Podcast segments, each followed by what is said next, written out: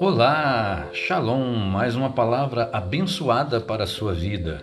Hoje vamos falar sobre luz do mundo.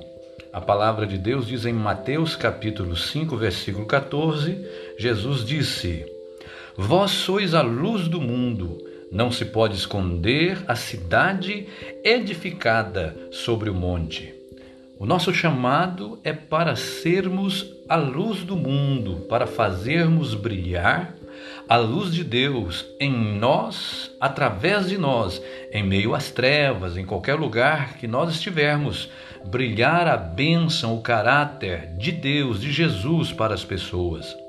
Quando nós estamos em um lugar escuro, um lugar difícil, um lugar de trevas, um lugar onde falta Jesus, a nossa tendência é pedir a Deus para que nos tire dali mas pelo contrário, a vontade do Senhor é que nós brilhemos a sua luz naquele lugar. Ligue a luz de Deus onde você estiver. Ilumine o lugar escuro onde Deus te colocou. A palavra de Deus diz em Mateus 5,13: Vós sois o sal da terra. Ora, se o sal vier a ser insípido, sem sabor, como lhe restaurar o sabor? Como lhe restaurar o gosto para nada mais presta, senão para ser lançado fora e ser pisado pelos homens. Nós somos o sal da terra, e ser pisado pelos homens é como se alguém estivesse dando mau testemunho de Cristo, fazendo coisas erradas, reprováveis, e as pessoas começam então a blasfemar o nome de Jesus, porque aquele servo é chamado de cristão, de servo de Deus, e deixou de ser luz, deixou de ser sal, e ao contrário está dando mau testemunho. Não ouça pessoas falarem mal do Evangelho por causa da sua vida, por causa de atos pecaminosos. Pelo contrário, que as pessoas possam glorificar a Deus através da sua vida. Como Jesus disse em João 17,15: Senhor, não peço que os tire do mundo, e sim que os guardes do mal. Essa é a oração de Jesus. Ele não quer que saiamos de onde ele nos colocou, mas que sejamos luz e transformemos o mundo em nossa volta. Também tem uma passagem linda em Romanos 12, 2 que diz: Não vos conformeis com este século, mas transformai-vos pela renovação da vossa mente, para que experimenteis qual seja a boa, agradável e perfeita vontade de Deus. Então, este é o mandamento do Senhor, esta é uma direção da palavra do Senhor, não é? Que mesmo que ele nos permita passar por situações difíceis, por, mesmo que Ele nos permita estar em lugares escuros, nós temos que ter a luz de Deus, temos que ser o sal da terra, com uma mente transformada, com uma maneira de viver inteligente, santa, sábia. E o próprio Jesus disse: No mundo passais por aflições, mas tende bom ânimo, eu venci o mundo. Então, vencer o mundo não é guerra com pessoas, Vencer o mundo não é vingar, mas vencer o mundo é vencer o pecado, é ser um homem, uma mulher de Deus transformado, que brilham à luz de Deus. Jesus clamou certa vez para que o Pai permitisse que ele não bebesse o cálice que estava passando, ou seja, é, que o Pai permitisse que ele não passasse pela cruz mas Deus o levou a passar pela cruz para que Jesus fosse a luz do mundo. Muitas vezes Deus permite a gente passar por situações que o nosso eu tem que morrer. E se nós passamos pela cruz negando a nossa carne, a nossa vontade pecaminosa, nós damos testemunho de Jesus e aí seremos a luz do mundo, o sal da terra.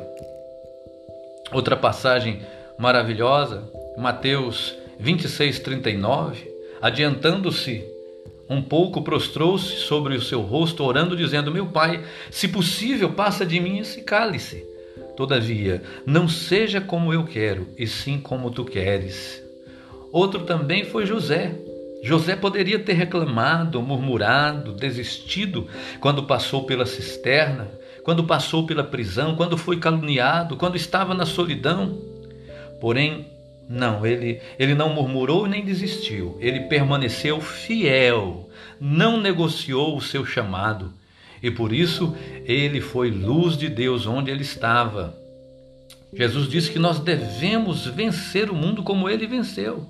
Em João 16, 33 está escrito: Estas coisas vos tenho dito para que tenhais paz em mim.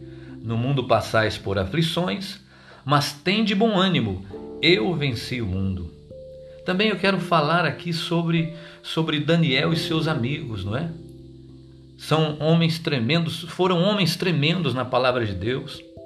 Primeiro, uh, o rei Nabucodonosor queria mudar o nome deles. O nome Daniel significa o Senhor é o meu juiz.